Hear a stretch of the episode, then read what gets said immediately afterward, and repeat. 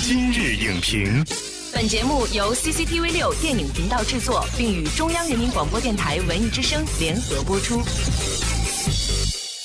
品头论足话电影，今日就评八分钟。我是主持人蒋小涵。今天啊，我们请到了张晋做客今日影评。张晋是卓然影业董事长兼 CEO，参与了《爱乐之城》《小萝莉的猴神大叔》《奇迹男孩》等影片的引进以及国内的宣传发行的工作。欢迎张晋做客我们的今日影评。主持人好。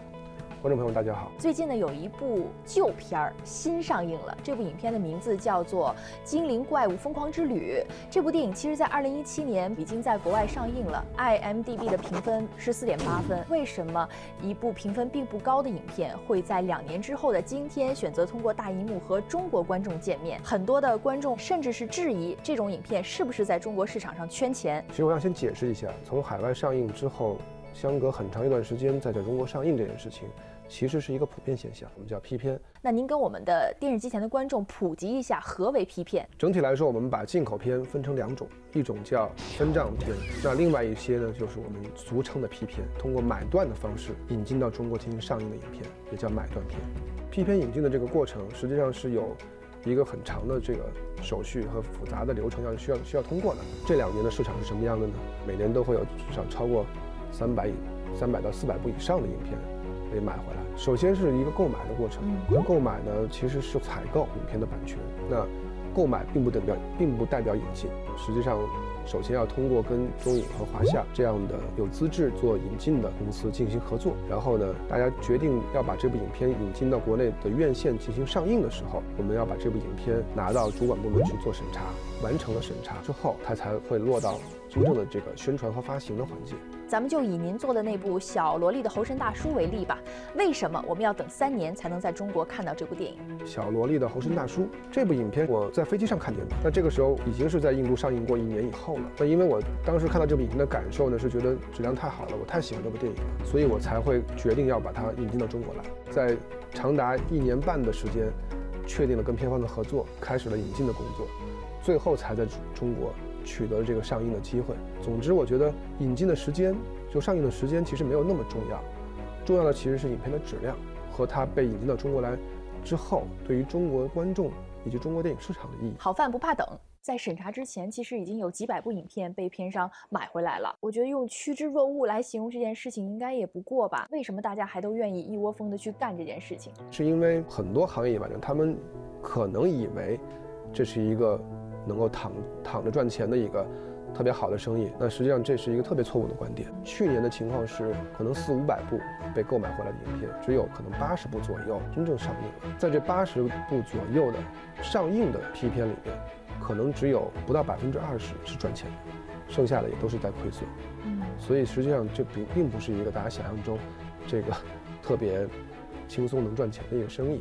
啊，你需要的是这个对影片的认知。至少具备一个基本的审美，然后你需要对中国电影市场、对观众要有要有一定的理解，对整个流程，并且你要有自己的专业团队，嗯，去操作整个流程。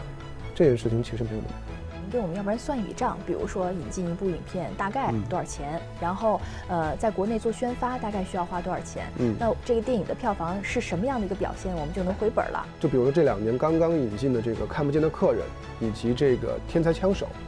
实际上都是一些以小博大的这个经典案例。在二零一零年有一部影片叫《敢死队》，这部影片当时在国内取得了两点一五亿的票房成绩。当时有报道称，这部影片是以五十万美金的这个版权金引进到中国的。所以，我来给大家拆解一下这个过程。首先呢，五十万版权金是以现金的方式一次性买断。那么到中国之后。实际上，发行公司是要投入一笔相当大的这个宣发的这这个预算。那我们假设，他投入了，比如说一千万人民币作为宣发预算的话，当一部影片的这个整体票房产生之后，影院和发行商会分配中间大概百分之七十五的这个收益，那么剩下百分之二十五。会回到这个版权采购方手里，也就是说，我们看到两点一五亿回到版权采购方手里的时候，应该差不多是在五千万左右。那五千万左右去掉宣发预算，再去掉他们采购这个版权的五十万美金，剩下的部分才是利润。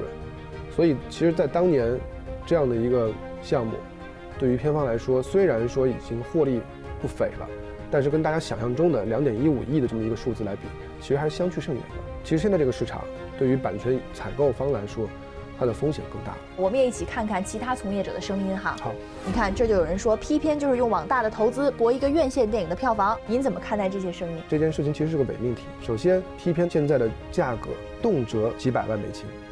这肯定不是一个网大的成本。第二的话呢，看到成片这件事情其实也不成立。呃，是有一部分批片我们可以看到成片，但是在批片的市场上，这种能看到成片还没有被卖出去的影片，我们称之为尾货，就意味着更高的风险、更低的质量。所以用好的性价比购买到一部优质的影片，实际上是要从很早的阶段，海外影片的预售期，嗯，这个阶段就要开始去购买的。那预售期其实你只能看到剧本，以及一些基本的主创信息。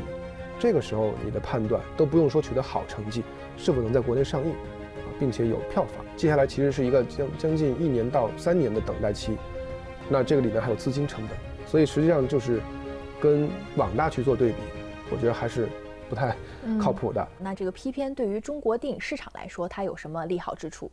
这几年呢，在批片的选择上，我们引进了印度的。欧洲的啊，英语的、日语的、西班牙语的、北美的各种各样的语言和类型，在成熟市场，其实我们能看到，影片的类型的多元化是一个客观的存在，对于观影的习惯的培养。观影审美的提高是会有很大的一个好处。批片这个事儿，其实它毕竟还是个生意嘛。那作为片商来说，除了要保证尽量赚钱之外，哈，还应该带着什么样的态度去做？另外，这些海外选片人员，他们应该具备什么样的资格啊，才能做这件事情？首先呢，真正意义上在最后决定是否能引进的这个选片人员，是非常专业的。那么我们在海外这个买片的这些人，我们叫。这个买手们，我觉得实际上第一个条件是要有钱。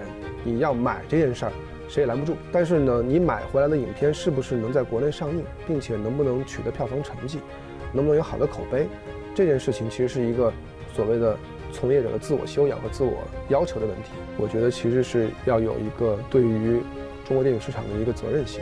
去做批片的选择，说不定我们就能取得更好的成绩。然后这样的成绩其实也是作为一个电影公司，作为一个电影从业者，就是一种荣誉感。它带给当时的参与的这些公司的社会效益远远大于经济效益。好，感谢张静给我们带来的精彩分享。我们下期节目再见。再见。本栏目视频内容，请关注 CCTV 六电影频道，周一到周五每晚十点档《今日影评》。